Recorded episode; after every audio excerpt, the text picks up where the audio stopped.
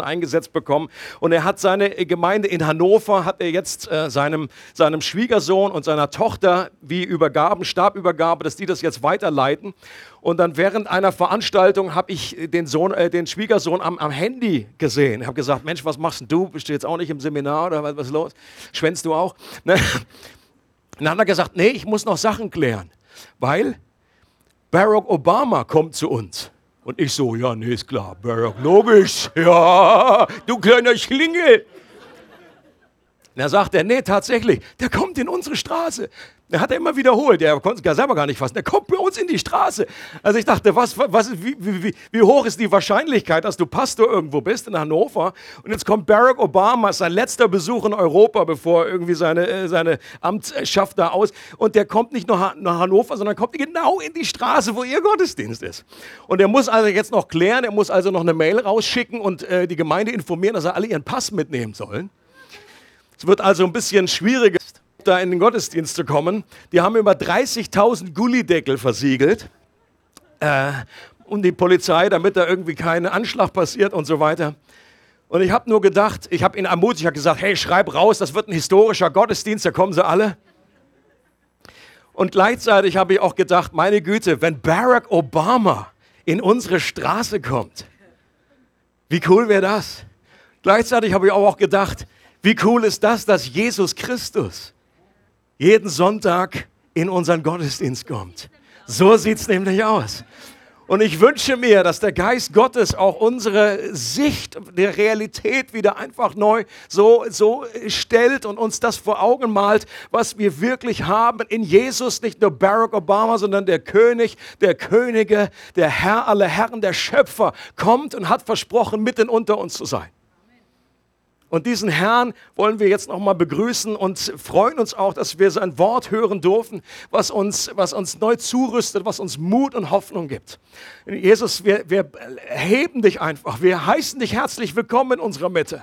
Wir wollen, sind begeistert darüber, dass du wirklich versprochen hast, bei uns zu sein, mit uns zu sein dass du uns besuchst, dass du nah bist. Der Herr, der Schöpfer, kam auf diese Erde, um uns zu erretten. We are yours, haben wir gesungen. Wir gehören zu dir, wenn wir an dich glauben. Und du bist immer noch ein Gott, der gekommen ist, zu suchen und zu retten, was verloren ist. Menschen, die hoffnungslos sind, Menschen, die verloren sind, äh, ohne diese Beziehung zu ihrem Gott.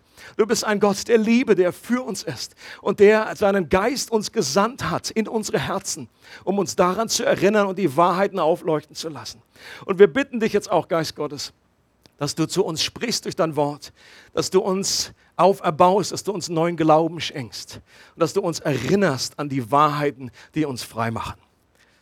Und alle sagen, Amen. Wir befinden uns in dieser Serie, wo es um das Wesen und das Wirken des Heiligen Geistes geht. Die Serie heißt Alive, lebendig. Und ich wünsche mir, dass wir mehr und mehr von diesem Leben erfahren, das der Geist Gottes in uns freisetzen möchte.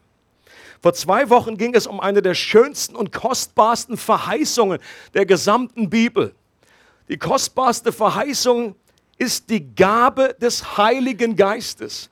Und das heißt nicht, dass der Heilige Geist eine Gabe gibt, das tut er auch, er verteilt Gaben, sondern dass der Heilige Geist selber die Gabe ist. Er ist die Person des Heiligen Geistes, eine Person und er selber ist die kostbarste aller Gaben.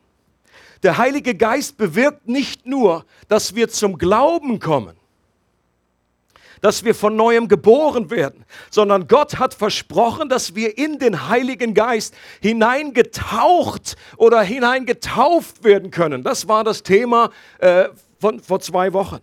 Dass wir mit dem Heiligen Geist erfüllt werden können, dass der Heilige Geist ausgegossen wird in unsere Herzen wir seine Fülle empfangen können. Alles verschiedene Begriffe für diese Erfahrung. Und wie cool ist das, wenn Gott selber unser Leben erfüllt?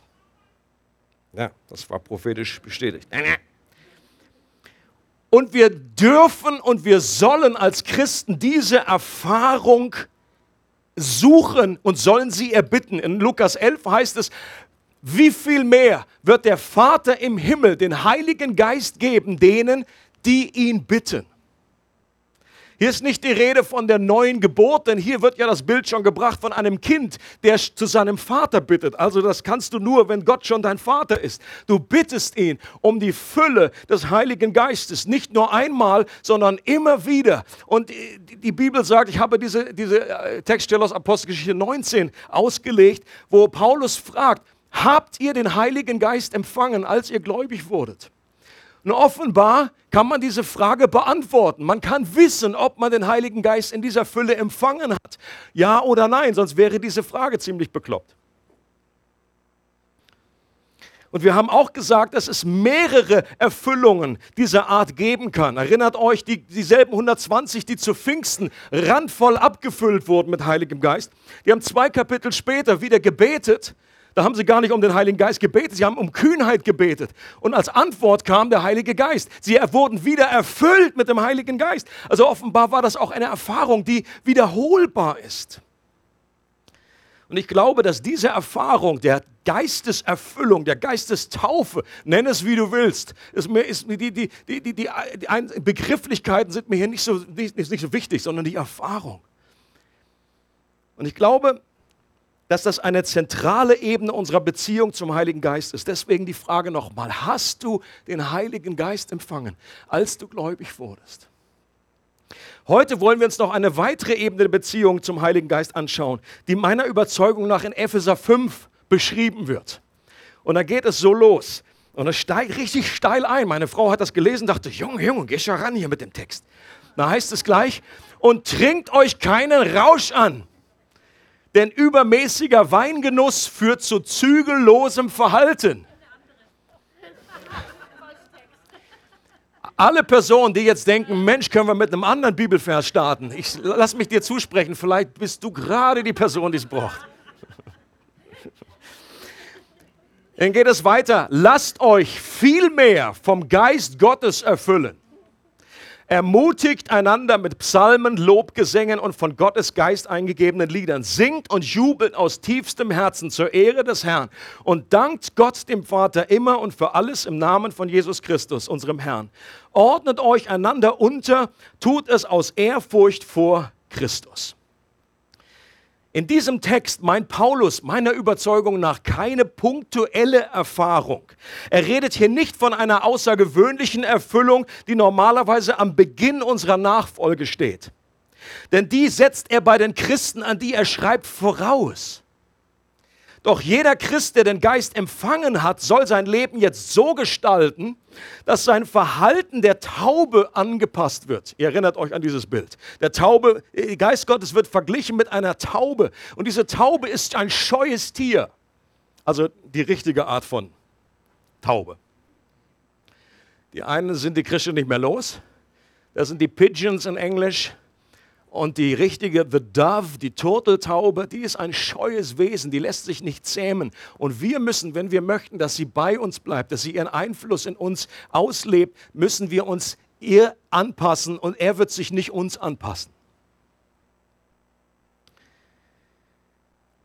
Und das hier verwendete Präsensform im Griechischen ist ein Imperativ Präsens. Es ist also nicht eine einmalige werdet erfüllt, als Jesus damals eben äh, die, die, die Wasserkanister da hat auffüllen lassen, bevor er das zu Wein verwandelt hat. Er sagt, lass das auffüllen. Da war eine Einmaligkeit gemeint. Das wurde nicht immer wieder, sondern einmal aufgefüllt. Aber diese Präsensform bestätigt auch diesen Verdacht, dass es hier um eine ständige, immer wiederkehrende Erfüllung geht mit dem Heiligen Geist. Präsens, es ist Präsens Jesusform. Und am besten ist hier zu übersetzen, werdet immer wieder voll Geistes. Oder lasst euch beständig erfüllen vom Heiligen Geist. Warum dieses Beständige? Ihr kennt meinen Lieblingsspruch von D.L. Moody, als er gefragt wurde, glauben Sie an die Erfüllung mit dem Heiligen Geist? Und er darauf sagte, ja, aber wir sind nicht ganz dicht. Und deswegen habe ich auch diese Predigt genannt, wir alle sind nicht ganz dicht. Thank you. Soll ich mal was trinken? Ist das, ist das so der Wink mit dem Zaunpfahl? Du bist so trocken?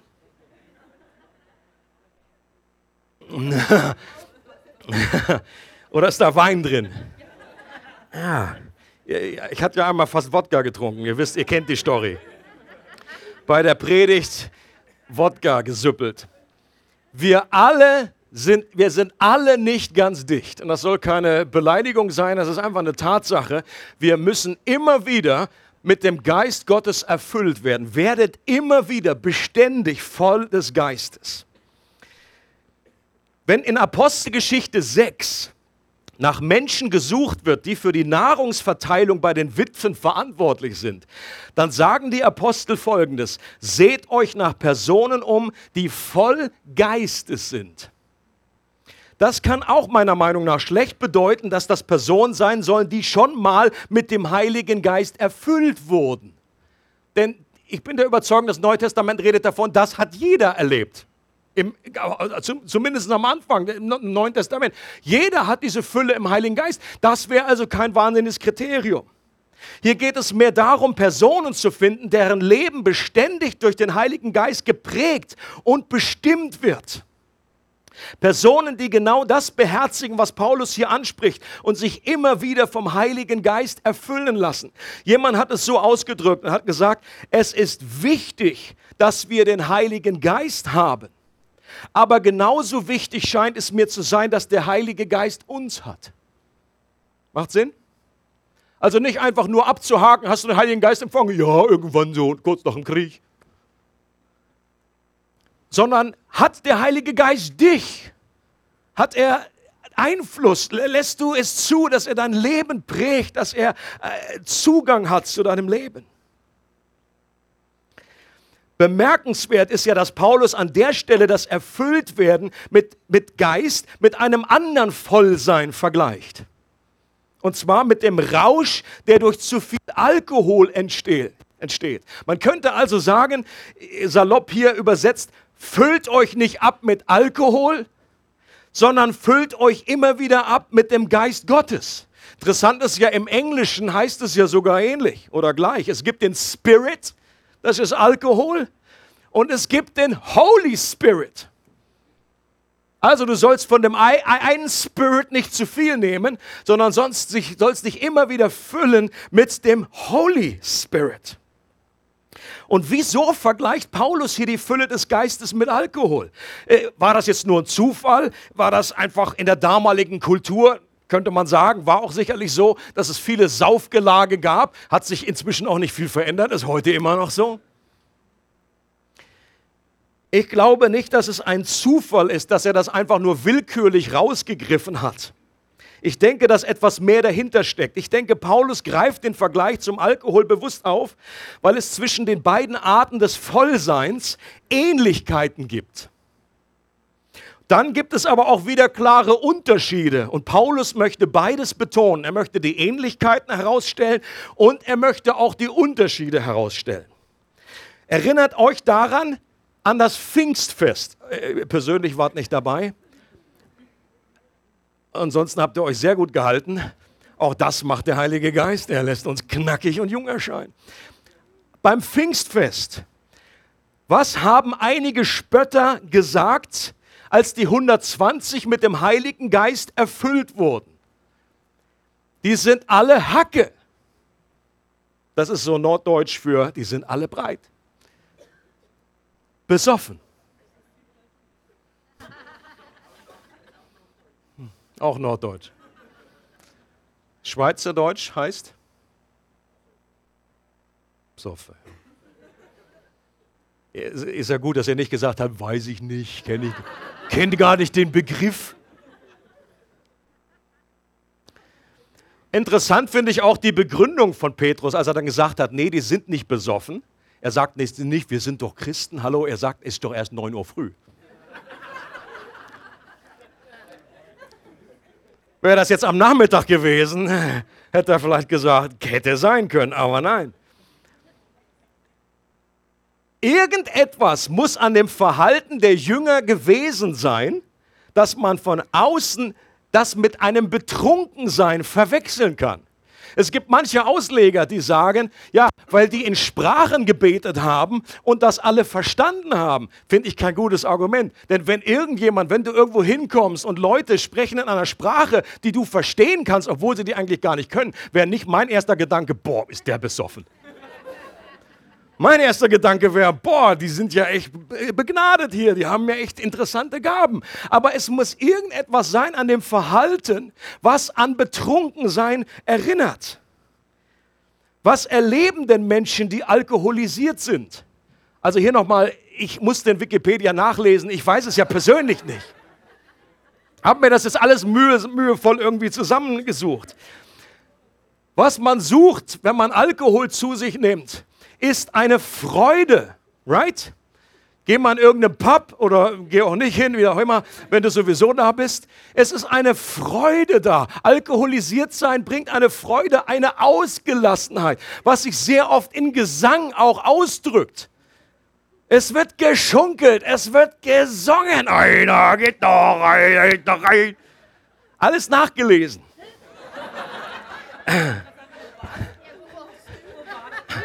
Alles in Norddeutschland.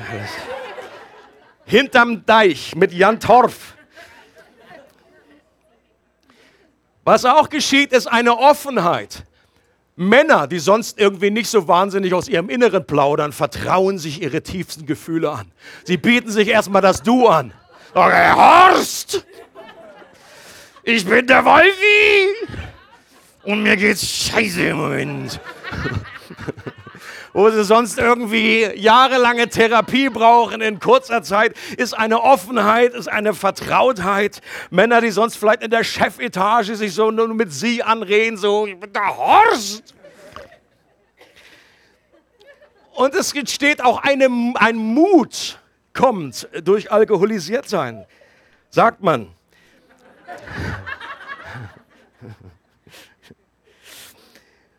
Und interessant ist, dass viele dieser Eigenschaften, die ich jetzt vorgelesen habe, an sich gut sind. Aber Alkohol ist auf Dauer kein ratsamer Weg, um dorthin zu gelangen. Das ist eigentlich der Punkt, den Paulus macht. Ich glaube nicht, vielleicht zur Entspannung jetzt von einigen, dass es in diesem Text um ein grundsätzliches Alkoholverbot geht. Ich glaube nicht, dass das der Punkt ist. Es geht einfach darum, dass die Fülle des Geistes viel besser geeignet ist als die Fülle mit Alkohol, um Freude, um Freiheit und um Mut zu erhalten in unserem Leben. Alkohol verleitet dazu, über das Ziel hinaus zu schießen. Das habe ich tatsächlich selber schon erlebt. um Freude, um Freiheit und, sorry, falscher Text über das Ziel hinauszuschießen. Grenzen werden übertreten. Es wird zügellos oder wie es in Elberfelder Übersetzung äh, aus, äh, übersetzt wird, ausschweifend. Ein ausschweifendes Leben. Da führt Ausgelassenheit oft dazu, dass die Polizei gerufen wird, weil nämlich zu laut gerufen wird vorm Chesterplatz und der Pastor schlafen will. Oder das, der, der, vermehrte Mut führt zu Schlägereien oder irgendwelchen äh, bekloppten Rangeleien. Diese Hemmungslosigkeit, die man erlebt, führt vielleicht dazu, dass man halbnackt auf dem Tisch tanzt und dann später irgendwie sein Foto in Facebook entdeckt. Oder im schlimmsten Fall zu sexuellen Übergriffen. Mach das lange genug und du verlierst mehr und mehr die Kontrolle über dein Leben. Du wirst unweise Entscheidungen treffen Du wirst nicht mehr arbeiten können, weil du vielleicht entlassen wurdest, weil du schon dreimal verpennt hast. Und du wirst dein Leben gegen die Wand fahren. Aber der Heilige Geist gibt dir echte Freude, innere Freiheit und Menschenfurcht wird reduziert. Auch er gibt dir Mut. Wenn der Geist Gottes in uns ist, dann haben wir eine Kühnheit. Dann ist nämlich der Löwe Judas in uns. Das ist ein Mut, eine Freiheit. Sorgen, die uns sonst bedrücken. Wenn der Geist Gottes Freiraum hat in uns, treten diese Sorgen in den Hintergrund. Und wir haben eine innere Freude, mit der wir unterwegs sind. Und das Beste ist, das sind ganz ohne Nebenwirkungen. Ohne Katerstimmung am nächsten Morgen. Und das in einer göttlichen Art, die unseren Charakter positiv verändert, die göttliche Früchte des Geistes in uns hervorbringt und nicht ausufert. Und ich persönlich habe nicht nur alkoholisiert sein erlebt, sondern ich habe auch erlebt, wie es ist, vom Geist Gottes so erfüllt zu sein, dass ich nachvollziehen kann, warum die ersten Jünger als Betrunkene dargestellt wurden. Ich habe schon Zeiten erlebt, es waren jetzt nicht irre viele Mal, kann man an einer Hand abzählen, aber habe erlebt, wie der Geist Gottes mich so erfüllt hat, mich so gepackt hat, dass ich unglaublich entspannt war dass ich unglaubliche Freiheit hatte. Wir sind damals in Berlin, äh, in der Nähe von Berlin gewesen, in so ein McDonald's gegangen. Ich wäre fast, war kurz davor, irgendwie auf den Tisch zu stehen und dann irgendwie da äh, das Evangelium rauszuhauen, weil es alles so witzig war und alles so gut und alles so frei. Wir haben da eine halbe Stunde gestanden und konnten uns nicht entscheiden, für welchen Burger. Es war ein wirklich wie ein, ein es war einfach durch, durchsättigt zu sein. Und das war nicht irgendwie in einer negativen Art und Weise. Es war einfach die Freude Gottes war da. Ich war einfach so frei in dem und, und, und ich. Very good. Very good. Der größte Unterschied zwischen Alkohol und dem Heiligen Geist ist, dass Alkohol diese Dinge bewirkt, indem es unsere Realität einschränkt. Im Englischen sagt man, das ist ein Depressant, Alkohol. Und der Heilige Geist schafft das, indem er unsere Realität erweitert. Das ist ein wichtiger Unterschied zu verstehen. Alkohol betäubt uns, schränkt uns ein in unserer Sicht. Deswegen haben wir so wenig Sorgen, weil wir die Sorge gar nicht mehr sehen. Wir betäuben sie, wir, wir, wir schalten sie einfach aus. Das Problem ist, sie ist hier immer noch da. Alkohol bringt instant Trost. Und das ist oft das Verführerische, dass es irgendwie äh, mehr in deiner Verfügung steht, dass du es an- und ausschalten kannst. Alkohol rein und dann hast du ein Instant irgendwie gewisse Happy, Happy. Aber das Problem ist, es hält nur kurze Zeit an und danach führt es zu einem böseren Erwachen in der Realität, die ja immer noch da ist.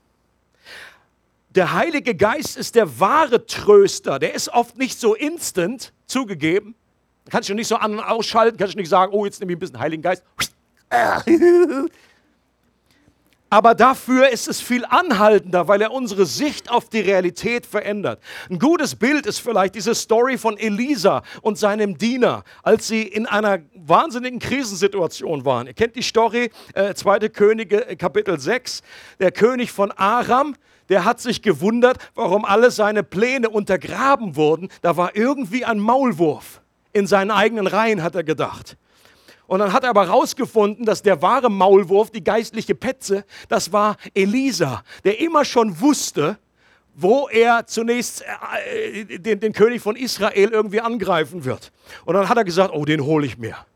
Der, der wird den Kopf kürzer gemacht. Und dann schickt er seine Soldaten gegen Elisa und seinen Diener. Und dann war die Situation, der Diener geht morgens aus dem Zelt und sieht, äh, Kacke, das ist der letzte Morgen noch irgendwie so schnell sein Testament, wahrscheinlich sein Leben lief vor seinem inneren Auge.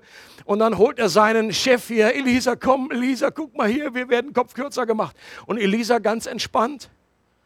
Und in dieser Situation gäbe es zwei Möglichkeiten. Entweder Flasche Whisky Wäre eine Variante gewesen, um einfach dieser Realität jetzt nicht so in das Auge schauen zu müssen, die Realität zu betäuben, diese, diese Realität einzuschränken. Sie hätten sich jetzt eine Kanne geben können. Sie hätten sich einen besaufen können und sagen, oh, ist das lustig, mal da, die Kutsche.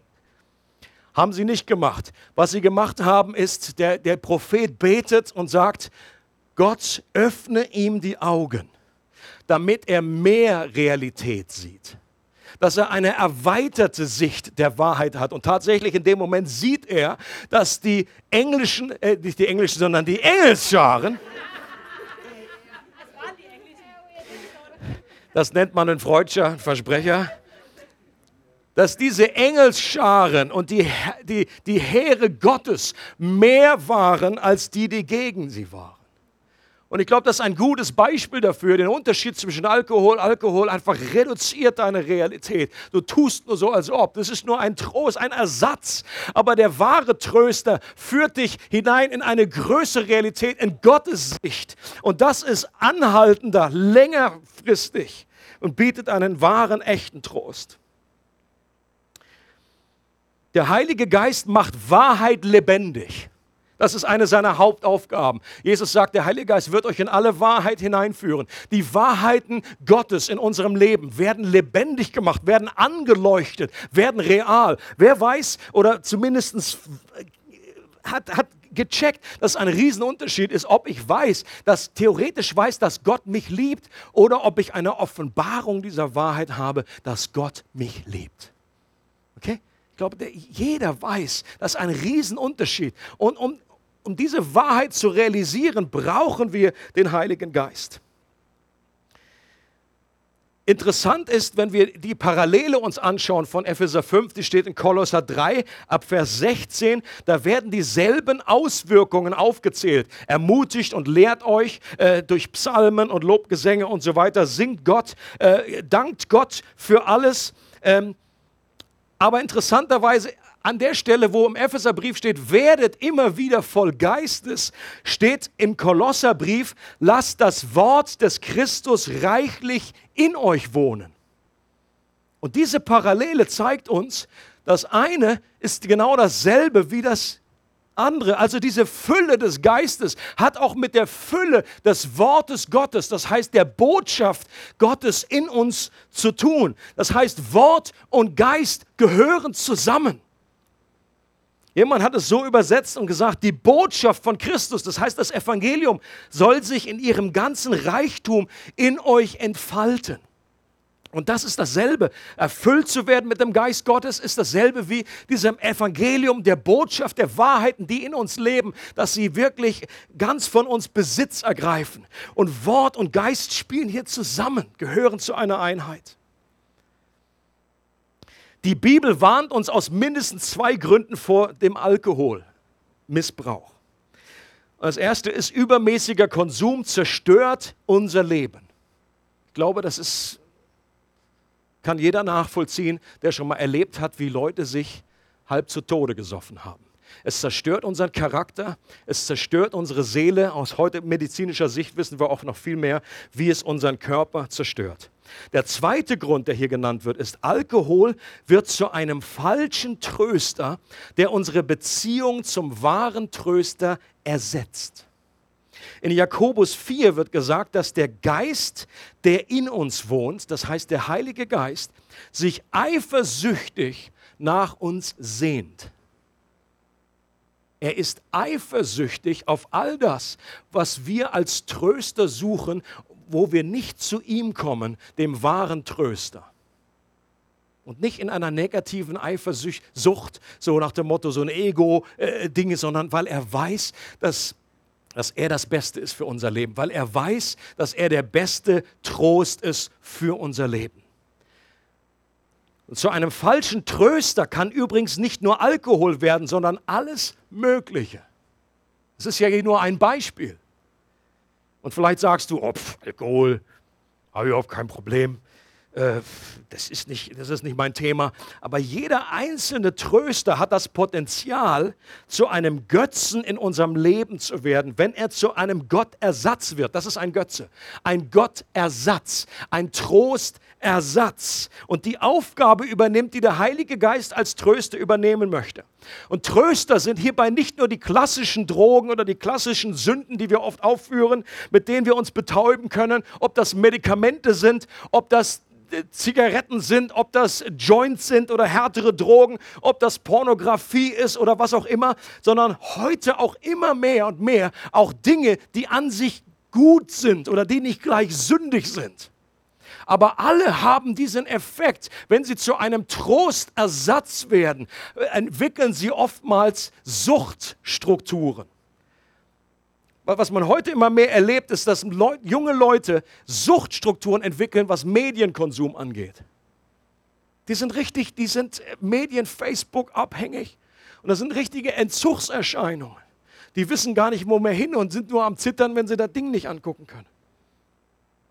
Spiele Leute tauchen ein in eine Spielwelt. Und ich sage, das ist so ein Beispiel für mich, wo man nicht gleich irgendwie äh, äh, kommen muss und jemanden ansprechen und sagt, du hast gestern ein Spiel gespielt. Gemeindezucht. Erstmal ein Gespräch mit dem Ältesten. Das ist natürlich an sich kein, keine Sünde, aber kann so etwas zu einer Suchtstruktur werden? Kann so etwas ein Tröster werden, um der Realität zu entfliehen? Yes übermäßiger Serienkonsum, eine Folge nach der anderen sich reinzuziehen, kann zu einer Flucht werden, um der Realität zu entfliehen. Und Leute, das ist gar nicht so einfach hier, weil was für den einen okay ist, ist für den anderen nicht gut. Und du musst selber entscheiden, du musst selber eine, ein Verhältnis äh, durch die Beziehung zum Geist Gottes entwickeln, um herauszufinden, ob das dir noch gut tut, ob das schon ein Trost, ein Trostersatz wird zu einer Suchtstruktur, die nicht mehr hilfreich ist.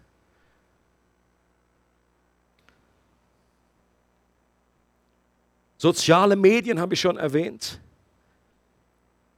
Ein Tröster kann sein, dass ich ständig geliked werde oder wie viele Freundschaften ich irgendwie, wie viele Freundesbeziehungen ich auf Facebook habe, auf Twitter, wie viele Followers.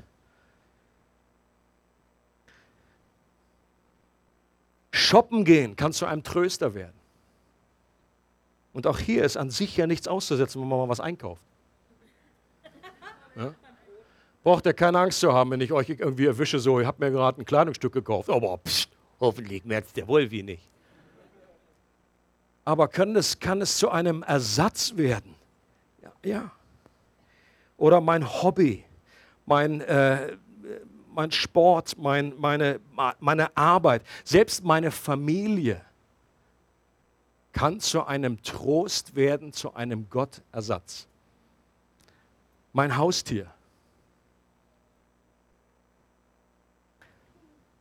ich, ich würde mal so weit gehen und sagen, ein, ein Lebensberater, ein Seelsorger kann zu einem Tröster werden, der zu einem Ersatz wird und im Wege stehen kann, sich an den wahren Tröster, den Heiligen Geist zu wenden.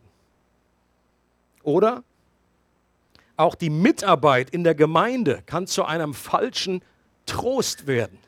Man irgendwie ist dabei, setzt sich ständig ein, ist irgendwie nur irgendwie am, am Rudern, immer am Machen. Und es kann aus einer falschen Motivation heraus geschehen. Wie können wir mit dem Heiligen Geist erfüllt werden, möchte ich zum Schluss noch anschauen. Was sagt der Text hier dazu? Und ich lese diesen Abschnitt nochmal vor. Lasst euch vom Heiligen Geist erfüllen, ermutigt einander mit Psalmen, Lobgesängen und von Gottes Geist eingegebenen Liedern. Singt und jubelt aus tiefstem Herzen zur Ehre des Herrn und dankt dem Vater immer und für alles im Namen von Jesus Christus, unserem Herrn. Ordnet euch einander unter, tut es aus Ehrfurcht vor Christus. Vier Verben werden hier gebracht. Ermutigen, vor allen Dingen durch Reden, steht hier das Verb. Ermutigen, das zweite ist singen, das dritte ist danken und das vierte unterordnen.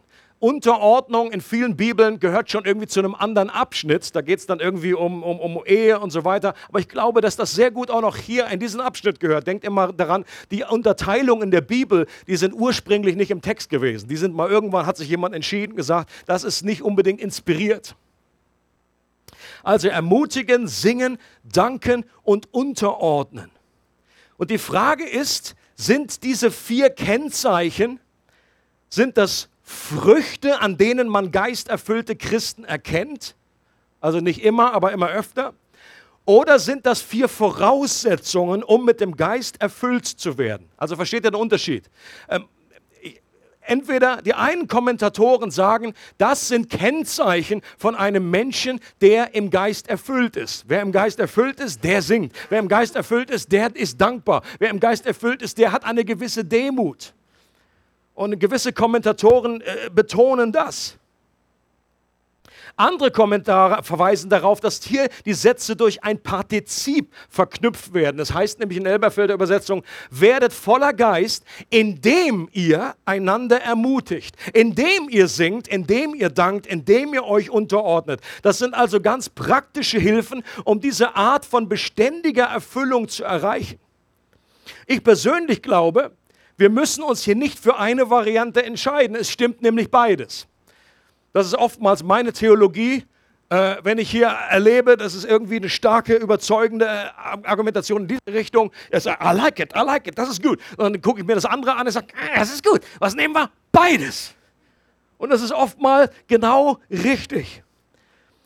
Was hier beschrieben wird, ist die Thermik des Heiligen Geistes. Ihr kennt das vom Segelflugzeug. Das muss irgendwie, äh, muss, muss zusehen, wenn er länger oben bleiben möchte, dass er die Thermik der Luft, äh, der warmen Luft erwischt und einfach in diesen Aufwärtsstrom, der so nach oben geht. Die Thermik des Heiligen Geistes, eine kreisende Fließrichtung, wo eine Handlung zur anderen führt und uns nach oben zieht.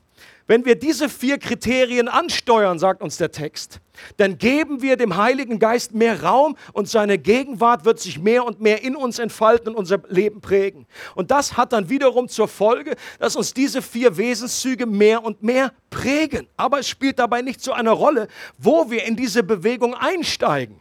Okay? Ich glaube, das ist entspannend. Du musst dir nicht überlegen, so, meine Güte, äh, muss ich jetzt einfach zuerst erfüllt werden mit dem Geist und dann fange ich an zu danken, dann fange ich an zu, zu, zu, singen oder muss ich erst singen? Äh, steig einfach irgendwo ein in diesen Strudel. Ist genauso äh, so wie, wie, Huhn und Ei. Es ist jetzt auch nicht so wichtig, äh, zurückwärts, äh, was war zuerst Huhn und Ei und hin und her, sondern wichtig ist, dass wir hineinsteigen in diese Bewegung. Was die Bibel auch sagt und was unsere Erfahrung uns auch lehrt, ist, wenn wir uns dieser Thermik nicht bewusst nach oben bewegen, dann werden wir uns nach unten bewegen. Nachvollziehbar? Das heißt, wenn wir nicht bewusst in einem wachstümlichen Prozess sind und uns immer wieder, weil wir eben alle nicht ganz dicht sind, wenn wir uns nicht positiv prägen lassen und die Fülle des Geistes immer wieder suchen, dann gibt es keine neutrale Zone, keine neutrale Ebene, auf der wir einfach stehen bleiben, sondern wir werden runter, genau in die andere Richtung äh, und wir werden erleben, wie das, das Fleisch, unsere alte Natur wieder mehr und mehr übernimmt. Und das kenne ich nicht nur aus Wikipedia.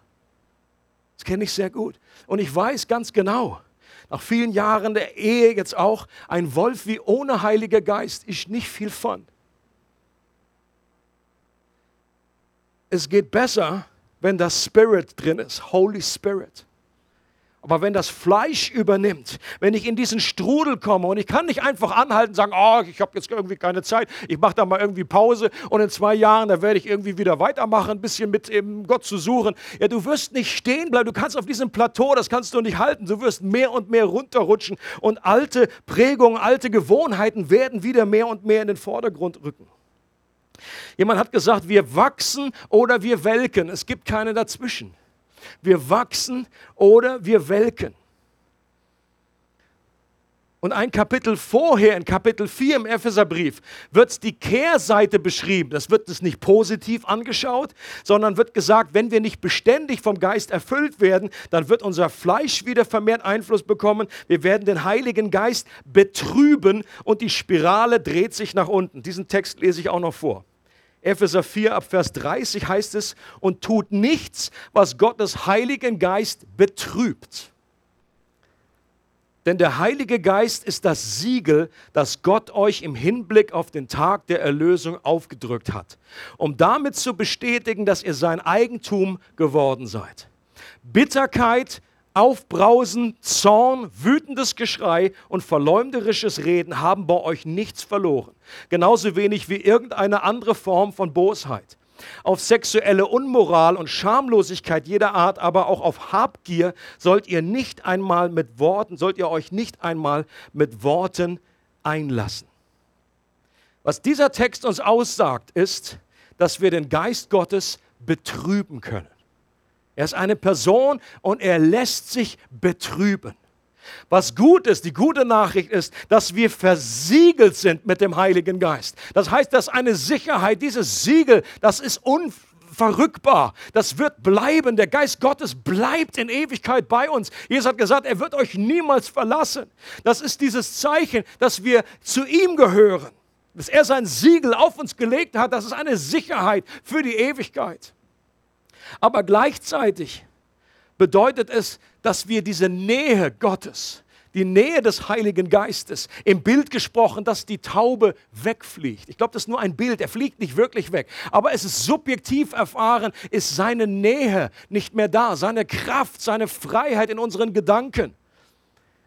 Es wird trocken, die Nachfolge wird trocken. Wir erleben diese Kraft, diese Gegenwart des Geistes nicht mehr so. Und deswegen zieht er sich zurück, wird betrübt.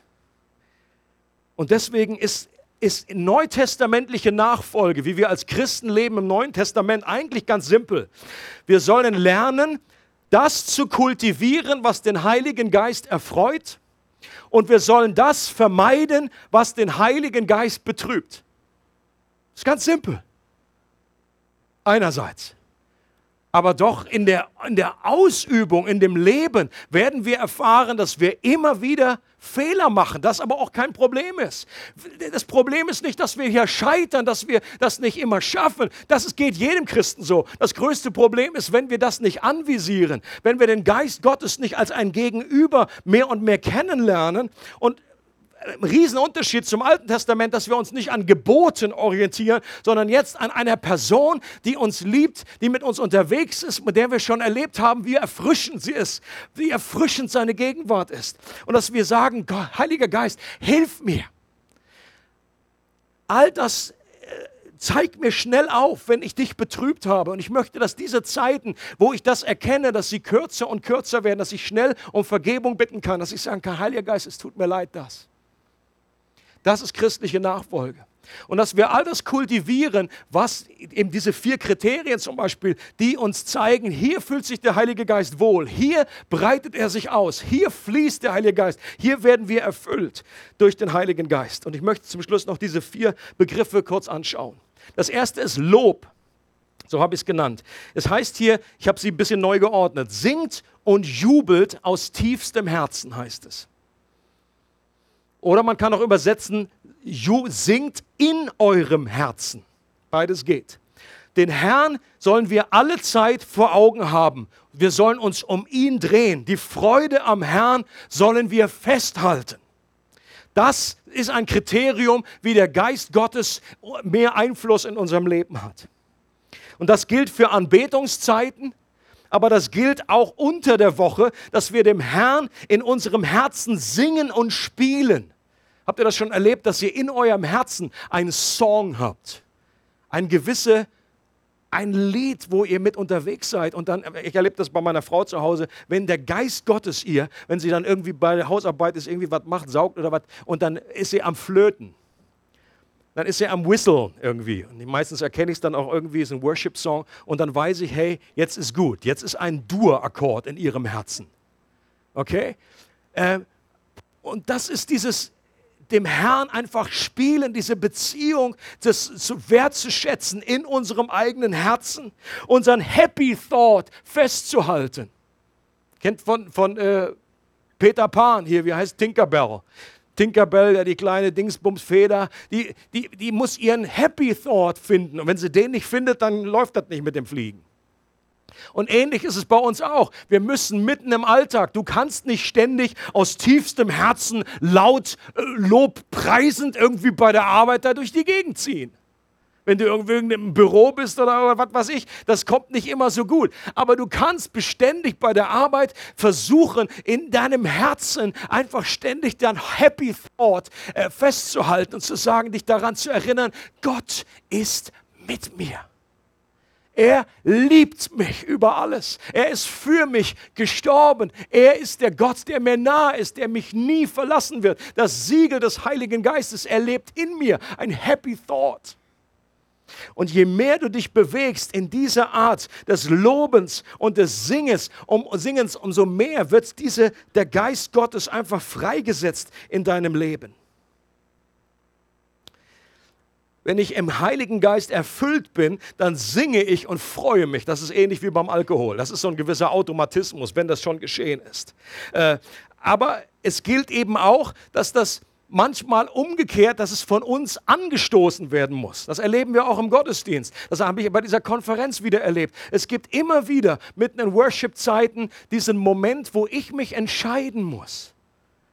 Stehe ich jetzt einfach nur rum und gucke einfach nur zu und finde dann irgendwie was so, boah, boah, boah, der, hat, der hält die Gitarre komisch. Boah, boah, boah, der ist am Schlagzeug, der sieht doch auch komisch aus da.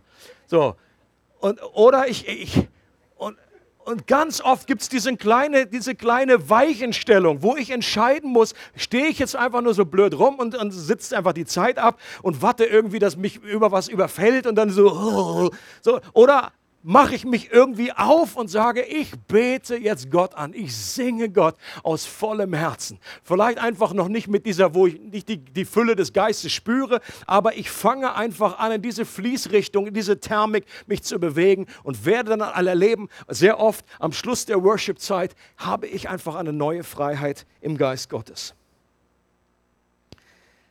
Und Wut und Zorn es sind dann die Gegenseite, sind das Gift für Freude, die den Geist betrüben. Das haben wir in dieser Liste gelesen. Betrübt nicht den Heiligen Geist. Wut und Zorn ist etwas, was absolut toxisch ist, absolut giftig für eine Atmosphäre des, des Lobes. Der zweite Begriff ist Dank. Dankbarkeit. Ich kann es lernen, dankbar zu werden, wenn ich dadurch motiviert werde, dass Dankbarkeit die Thermik des Geistes positiv beeinflusst und ich dadurch vom Geist erfüllt werde und ich mich seinem Einfluss aussetze. Manchmal wird, wird dieser Begriff, wo es heißt, wir sollen alle Zeit für alles danken, ein bisschen überzogen. Und manchmal gibt es so dieses Teaching, dass man wirklich für, äh, hast du schon mal gefragt, ja meine Güte, wenn jetzt irgendwie eine Diagnose kommt oder äh, ich habe Krebs, soll ich für den Krebs danken? Oder irgendwie ein schlimmer Schicksalsschlag, irgendwie äh, äh, Kind ist gestorben äh, äh, oder irgendwie der Sturm, Desaster. Ja, sind jetzt wir als Christen aufgefordert, für das Üble selbst zu danken? Ich würde sagen, nein. Wir, wir, wir danken nicht für Krebs. Wir danken nicht für Überschwemmung. Wir danken nicht, aber wir können in allen Umständen, können wir Gott danken, dass Gottes Güte sich nicht verändert hat. Dass Gott immer noch die Kontrolle hat und dass Gott alles benutzen kann, auch das größte Übel, um es zu etwas Gutem zu verändern. Auch wir das, wenn wir das im Moment nicht verstehen können. War das Kreuz etwas Gutes an sich? Nein. Es war aber, hat Gott das Kreuz benutzt, um etwas Gutes hervorzubringen? Yes. Und was ist die Gegenseite? Murren und Klagen ist eine Atmosphäre, die den Heiligen Geist betrübt, wo er sich zurückzieht. Und deswegen ist die Aufforderung an uns, eine Dankbarkeit zu kultivieren. Und da, wo Murren und Klagen, das war so das Typische, was das Volk Israel im Alten Testament einfach, das war eine ihrer Standardsünden, dass sie immer wieder sich aufgeregt haben über alles, immer nur das Haar in der Suppe gesehen haben. Dritte ist Ermutigung. Ermutigung. Ich kann lernen, du kannst lernen, ein Ermutiger zu werden, meinen Mund zu gebrauchen. Und zwar zum Reden, und zwar in so ein Reden, dass andere auferbaut werden und dass, dass ich das zu meiner Mission mache und dass ich darin den Rückenwind des Geistes erlebe. Auch hier nicht das Haar in der Suppe suchen, sondern die Suppe zu loben. Im Text wird gesagt, ermutigt einander mit Psalmen. Ich glaube, dass das die Wahrheiten bedeutet, die im Wort Gottes drinstehen. Und mit geistlichen Liedern. Ich glaube, das sind prophetische Aussagen gemeint, womit wir andere Menschen ermutigen. Wer letzten Samstag dabei war, als der Stefan Vater hier war, ähm, da haben wir eine kleine Übung gemacht, die mich total begeistert hat. Wir, wir saßen einfach nur in, in, in, kleinen Grüppchen, vier Personen zusammen oder so fünf. Und dann hat er gesagt, komm, äh, betet mal kurz, lasst euch vom Geist Gottes inspirieren und dann äh, redet, drückt, bringt zum Ausdruck eine Ermutigung über dem anderen. Und Leute, das war so eine simple Übung. Aber das hat einfach etwas freigesetzt, wo ich einerseits total begeistert war, aber auch total beschämt, dass wir das, dass ich das so wenig mache. Und wie oft ist es, dass ich, wenn ich meinen Mund aufmache, ich habe die Gabe, etwas zu sehen, was nicht gut läuft. Und wenn ich dann meinen Mund aufmache, dann irgendwie, äh, das hätte er aber anders machen können. Oder dann bin ich da am rumkritisieren, ob das zu Hause ist, ob das bei den Kids ist oder auch in der Gemeinde ist. Und ich bin da wie überführt worden und gesagt, Gott, Heiliger Geist, hilf mir. Ich möchte ein Ermutiger werden und nicht jemand, der ständig nur das Haar in der Suppe sieht. Ich möchte die Suppe bestätigen. Ich möchte das, und Leute, aus, uns, aus unserem Mund kommt, ist so powerful. Hat so eine Kraft, etwas aufzubauen, hat aber auch die Kraft, etwas niederzureißen. In den Sprüchen heißt es, Tod und Leben stehen in der Zunge Gewalt. Und das ist so kraftvoll, wenn wir etwas den anderen ermutigen, nicht nur mit so einem oberflächlichen irgendwie so, okay, Wahrheit ist auch gut, wenn wir sie aussprechen, besser als nichts, aber je tiefer, aber je tiefer wir uns detaillierter, wir uns vom Geist Gottes etwas zeigen lassen von der Person, je tiefer geht das auch rein, wenn die Person merkt, Mensch, hier kam jetzt wirklich etwas, was vom Himmel selber kam. Und ich möchte, dass wir als Gemeinde ich möchte uns ermutigen, dass wir zu einem, dass wir die Gelegenheit ergreifen, uns hier einzuüben im Ermutigen. Seid ihr dabei? Dass wir uns, dass wie eine, ein Labor ist, wo wir, aus, wo wir das einüben können und wo wir unseren Mund öffnen zum Positiven. Leute, und wenn wir eine Kultur haben, wo wir uns positiv immer wieder ermutigen, dann gibt es auch viel mehr Freiheit, mal etwas anzusprechen, was nicht so gut ist. Das auch das Ermahnen, mal etwas Kritisches anzusprechen. Das Problem ist nur, wenn wir ein ganzes Jahr nichts miteinander reden und dann einmal etwas Kritisches sagen, dann kommt das nicht so super toll. Aber wenn das Ganze eingebettet ist in eine Kultur der gegenseitigen Ermutigung, Auferbauung, dann ist es etwas Wunderbares. Und äh, lass uns verabschieden von diesem, typisch, äh, von diesem typischen Motto, nichts gesagt ist genug gelobt. Manche Christen haben faktisch eine, faktisch eine Angst, äh, dass man sagt, oh, wenn ich zu viel lobe, dann geht das in eine falsche Richtung. Das bläht dann die Person auf, da wird er noch stolz. Das ist doch, das ist doch ein Märchen aus Tausend einer Nacht. Das ist doch Quatsch. Letzter Punkt ist Ehre. Ehre habe ich es genannt. Sich einander unterzuordnen hat mit Ehre zu tun. Sich gegenseitige Wertschätzung aus, zum Ausdruck zu bringen, Demut zum Ausdruck zu bringen, den anderen höher zu achten als sich selbst. Eine Kultur der Ehre und zwar aus Ehrfurcht vor Christus.